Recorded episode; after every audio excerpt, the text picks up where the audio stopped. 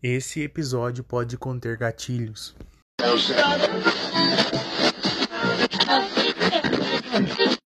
Domingo Tenebroso. Olá, bruxos. Bem-vindos a mais um episódio do Domingo Tenebroso. E hoje eu conto para vocês a história de Taberli Lozano, um jovem de 17 anos que foi morto pela própria mãe por ser gay.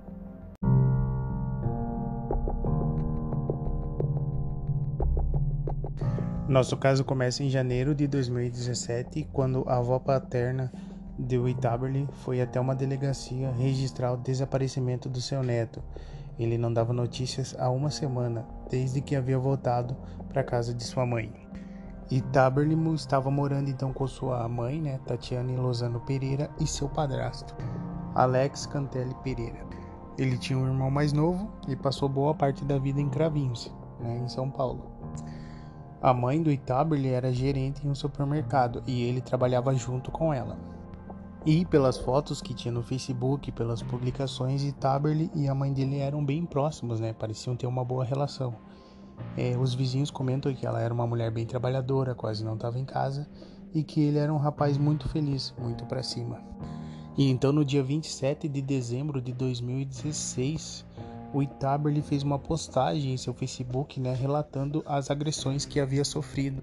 E aí na postagem ele revela que sofreu agressões de sua mãe, né, devido à sua sexualidade. A mãe dele não aceitava que ele fosse gay e inclusive, fora agredi-lo, ela também já tinha chamado outras pessoas, outros adolescentes para agredi-lo também.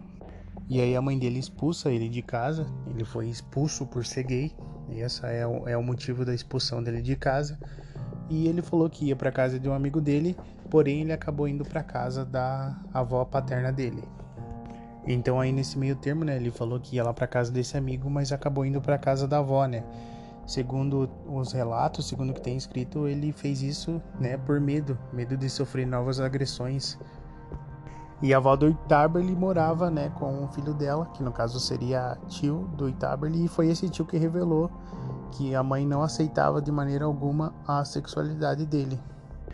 E aí, né, é, mesmo vivendo essa relação complicada, essa relação tóxica, ele aceita voltar a morar com a mãe dele. E aí, no dia 29 de dezembro de 2016, ele volta a morar com a mãe dele. Mas chegando lá, o Itaberly percebe que acabou caindo em uma grande emboscada, né? Então ele vai entrando já na casa dela, né, na casa da mãe dele, e ela já vai sinalizando, vai gritando, avisando que ele tá chegando. E nisso vai aparecendo outros adolescentes, outros jovens para bater nele. Depois de tudo que aconteceu, depois dele ter aceitado voltar, ela trouxe essas pessoas para bater nele. E tinha dois jovens, né? O Miller Barice da Silva, de 18 anos, e Vitor Roberto da Silva, de 19. E o Itaberly, ele foi agredido com vários chutes, socos, é, várias coisas, e mesmo assim ele conseguiu sair do meio de tudo isso e correr para o quarto dele. Porém, os agressores continuaram batendo nele, entraram no quarto e continuaram é, as agressões, né? Até que o Miller é, começou a sufocá-lo. Ele deu um mata-leão enquanto o Victor batia nele. Então o Itaberly, de tanto apanhar, ele acabou desmaiando. E aí, como ele estava desmaiado, eles deixaram ali para a mãe dele, no caso, fazer o que ela queria fazer, né? Eles não sabiam bem certo o que era. Aí ficou naquela, né? Tipo, ó, nossa parte a gente já fez, a gente já bateu nele, já fez tudo o que você queria, agora é com você. E aí a Tatiana entra no quarto, vira a cabeça do filho dela de lado e difere três facadas no pescoço do Itaberly, desacordado. E com a ajuda do marido dela, ela embrulha, enrola o corpo, o corpo do Itaberly em um edredom, né, em um cobertor, coloca o corpo dentro de um carro e leva para uma área mais distante. E aí eles dirigiram até um canavial e aí, chegando lá, eles tiraram o corpo do Itaberly lá do, do carro, né? Desenrolaram do lençol e jogaram em um matagal lá próximo. E aí foi somente no dia seguinte que eles voltaram no local onde haviam desovado o corpo do Itaberly e resolveram colocar fogo no corpo para poder, sei lá, às vezes tirar qualquer qualquer pista do crime que eles cometeram, né? Alguma coisa que pudesse mostrar que ele foi é, morto, que ele foi espancado antes de morrer, ou, a, ou as facadas, ou alguma coisa assim, sabe? Resumindo, né? Eles queriam deixar sem evidências do crime que eles cometeram, né? E aí a Júlia Gabriel Rosa, né, estranhou o desaparecimento do neto dela e foi atrás lá do, do neto dela na Tatiane, né? Aí a Tatiana falou que o Itaba ele não tava lá porque ele foi morar com um amigo dele. E aí a avó dele não acreditou muito na história, né? Ficou com, com a pulga atrás da orelha. Mas somente no dia 9 de janeiro que ela registrou, né, o BO, o desaparecimento do Itaberly. Aí no dia 7 de janeiro de 2017, eles acharam um corpo carbonizado no, no canavial lá, né? E junto com esse corpo tinha uma pulseira, entendeu? E aí até o dia em que a mãe do Itaberly, né, soube que a avó dele havia registrado esse boletim de ocorrência pelo desaparecimento dele, ela continuou a vida dela tranquila, sem culpa nenhuma, super calma, continuou saindo com outro filho, com o padrasto do Itaberly, continuou assim, seguiu a vida tranquilamente. Mas somente quando ela descobriu que a avó tinha feito o BO registrado o desaparecimento, ela mudou o comportamento assim de 1 a 100, de 0 a 100 em segundos, sabe? Aí ela começou a ficar nervosa, começou, né, dar pistas de que poderia ter feito algo. E aí a polícia foi na casa dela, né, para saber o que aconteceu bem certo e de cara a polícia já prendeu ela. E aí no dia 11 de janeiro, né, como eu disse, com essa com essa visita da polícia, ela mesma acabou confessando e foram presos, né, ela e o marido dela. Só que a versão que a Tatiana conta para a polícia é que o Itaber estava ameaçando não somente ela, como o outro filho dela, né, o menorzinho. Então a própria defesa né, da Tatiana usa esse argumento, né, falando que ela agiu em legítima defesa, né, que ela estava apenas se defendendo e defendendo o outro filho dela, porque o Taberly era muito violento. E aí a defesa também argumentou que foi no momento de desespero que ela decidiu levar o corpo para um para um matagal lá e colocar fogo e tudo foi só um surto. E nisso a defesa também desfez a imagem do Itaberly, né? Diz que ele já tinha várias passagens pela polícia, é, de agressão, de roubo, de várias coisas. Então, além de tudo, eles ainda tentaram destruir a imagem do rapaz que tinha sido morto há pouco tempo pela própria mãe. Então a polícia foi fazendo o trabalho dela, né? Foi investigando e tal, até que chegou as imagens de uma câmera que tinha perto da casa. E nessas imagens mostra que três pessoas haviam entrado dentro da casa na hora do crime. E aí, só depois dessas imagens, a Tatiana, né, no caso, resolve mudar de novo a versão dela e dizer que ela acabou contratando esses dois jovens apenas para dar uma lição no filho dela, né? Ela não queria que matasse ele. Era só uma lição ali, só uma surra no caso. E aí, segundo ela, ela fez isso, né? Porque não estava conseguindo conviver com ele. É, e ela queria que ele melhorasse, melhorasse o comportamento dele e que ela não seria capaz de dar esse corretivo, né? Então por isso ela acabou contratando esses dois rapazes para dar esse corretivo entre aspas pro Itaberly. E aí essa imagem pegou esses dois jovens e mais uma adolescente, uma uma garota de 16 anos que virou peça chave na investigação, né? Ela é testemunha dos ocorridos. Então a câmera filmou esses três, os dois adolescentes e mais uma garota de 16 anos. E detalhe, foi essa adolescente que arrumou o contato desses dois jovens para a mãe, porque ela era namorada de um dos deles, né? Ela era namorada do Vitor e foi ela que deu o contato para para Tatiana, né? Para chamar esses caras para bater no filho. No caso, o Itaberly. Então, olha como tudo foi friamente calculado, né? O Itaberly já estava lá na casa da avó dele, estava tranquilo. O que que ela fez? Ela ligou para ele, fez ele voltar para casa e nessa volta aí já estava tudo planejado, os caras já estavam esperando ele, né, para bater e ela já estava com o pensamento de matá-lo. Então olha como estava tudo já esquematizado. E segundo a polícia, né, o, o padrasto já sabia também de todo esse plano. Então é nesse momento em que o argumento de legítima defesa foi totalmente por terra, né? Não tinha como se sustentar depois de, de tudo isso. E aí depois a polícia foi lá e encontrou o sangue dele, né? Tanto na casa quanto no carro. é um pouco lá no local onde o corpo foi desovado. Então, assim, então deu para ver, né, que realmente ele não teve qualquer chance de defesa, ele não teve nem o direito de lutar pela própria vida. E foi somente usando um exame de DNA que eles conseguiram reconhecer o corpo do Itaberli, né? E realmente comprovar que o corpo lá queimado era dele. E aí o julgamento dela aconteceu no Fórum de Ribeirão Preto, onde no primeiro dia foi ouvido 20 testemunhas, fora os quatro acusados, né? Aí a Tatiana foi condenada a 25 anos e 8 meses de prisão por homicídio triplamente qualificado ocultação e destruição de cadáver e pelo crime de corrupção de menores. E durante o processo, e aí o padrasto, né, dele no caso relatou que ela contou bem certinho como deu as facadas nele. E aí ela chegou e contou, ó, oh, eu fiz assim, assim, assim, e toda essa história que o Alex contou, né, que é o padrasto do, do Itaberli, foi fundamental para a condenação dela no júri.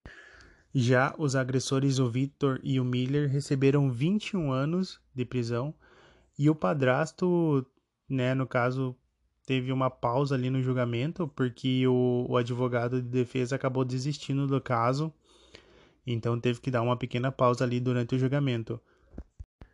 Há coisas que acontecem durante a vida que nos demandam força para não desanimar sobre todo o resto. É esse o caso do garoto Itaberli Lozano, que foi barbaramente espancado, morto a facadas e depois incinerado pela própria mãe e o padrasto na cidade de Cravinhos, no interior de São Paulo. Só nós, a espécie humana, entre todos os bichos da natureza, somos capazes de produzir algo assim. Itaberli perdeu a vida só aos 17 anos, na idade quando a maioria dos jovens apenas sonha em entrar em uma universidade ou começar uma carreira profissional. Tinha amigos, afetos e dedicava-se ao emprego que já tinha conquistado. Entre o Natal e o Réveillon, um período de celebrações, foi covardemente morto por quem, em primeira instância, mais teria a obrigação de protegê-lo. Esse adolescente, por quem devemos mandar todo tipo de energia positiva, não importa qual a nossa fé, foi vítima de homofobia, um tipo de violência do qual o Brasil tem se tornado recordista mundial. Segundo o tio dele, a mãe do jovem não o aceitava, não aceitava a sua orientação sexual. A polícia, ela quase confirmou isso quando disse: "Eu não aguentava mais ele". Diferente de outras formas de preconceito que se percebem sobretudo na rua, ou nos locais de trabalho, a homofobia acontece preferencialmente dentro de casa, o único lugar onde o LGBTQIAP+, tem para viver. Nós sentimos na pele o preconceito de fora, mas é junto à família que a maior parte dos casos de violência acontecem. É como se quisessem nos corrigir, uma interpretação no mínimo ignorante, já que pessoas LGBTQIA+ sempre existiram e não existe nada de errado nelas. E aí permitam-me a revolta, porque essa ignorância é tão estimulada por líderes religiosos em diferentes meios de comunicação, e também porque ela é tão estimulada entre nossos bem remunerados representantes no poder. Para citar só um exemplo de como chegamos a tal situação, a Comissão de Direitos Humanos e Minorias do Congresso, quando foi presidida por um deputado pastor, que não merece ser mencionado nesse podcast, promoveu um seminário para ex-gays, pessoas supostamente curadas por um tratamento de sua homossexualidade. Uma burrice tão grande como seria fazer um seminário para ex-heterossexuais que foram curados de sua heterossexualidade. E isso simplesmente não existe mas a máquina de propaganda dos pastores do ódio inventa essas imbecilidades para conseguir a atenção da mídia e das redes sociais. E isso produz efeitos. Famílias como a desse menino, que acreditam nesse discurso de ódio e ignorância e se voltam contra os próprios filhos. E olha, meu querido, note a coincidência. 24 horas depois de enrolar o cadáver do filho em um edredom e depois de atear fogo para afastar os indícios do crime, a mãe de Itaberli, evangélica, postou em sua conta no Facebook um salmo da Bíblia. Tatiana, o padrasto Alex e os outros dois agressores continuam até hoje em regime fechado e eu espero realmente que fiquem lá por muito tempo. E a adolescente foi levada à Fundação Casa, a qual ajudou a desvendar todo o mistério aí em volta da, da morte dele. E foram três facadas no pescoço de um adolescente franzino, desacordado, que não teve nem o direito de lutar pela sua vida. Ele não teve nem a chance de se defender. Ele foi morto pela pessoa que, segundo o que a gente acredita, era a pessoa responsável por protegê-lo, por amá-lo incondicionalmente. Ele foi morto pela própria mãe. E antes de morrer, ele foi espancado. Ele sentiu muita dor. Ele foi enganado, encurralado e morto pela pessoa que deveria amá-lo. Não foi uma, não foi duas, foram três facadas que tiraram a vida de Taberley. E naquele momento não havia ninguém para protegê-lo do ódio. E se não formos nós a nos mobilizarmos e transformarmos a nossa dor em luta, em luta por um amanhã melhor, em luta por mudanças, o ativismo pelo preconceito vai nos partir o coração mais uma vez. E assim como Itaberli, sem nenhuma defesa, sem nenhuma chance de se defender. Então eu escolhi essa história hoje para que o Itaberli seja sim lembrado. Não lembrado pelo momento difícil que ele viveu, não lembrado pela violência que ele sofreu, mas pelo legado que ele deixou. O Itaberli pode sim ter sofrido muito, mas a sua memória, o seu legado ainda vai continuar com a gente. E enquanto houver luta, enquanto houver chance de acreditar em um amanhã melhor, ele vai se fazer vivo entre a comunidade LGBTQIAP+.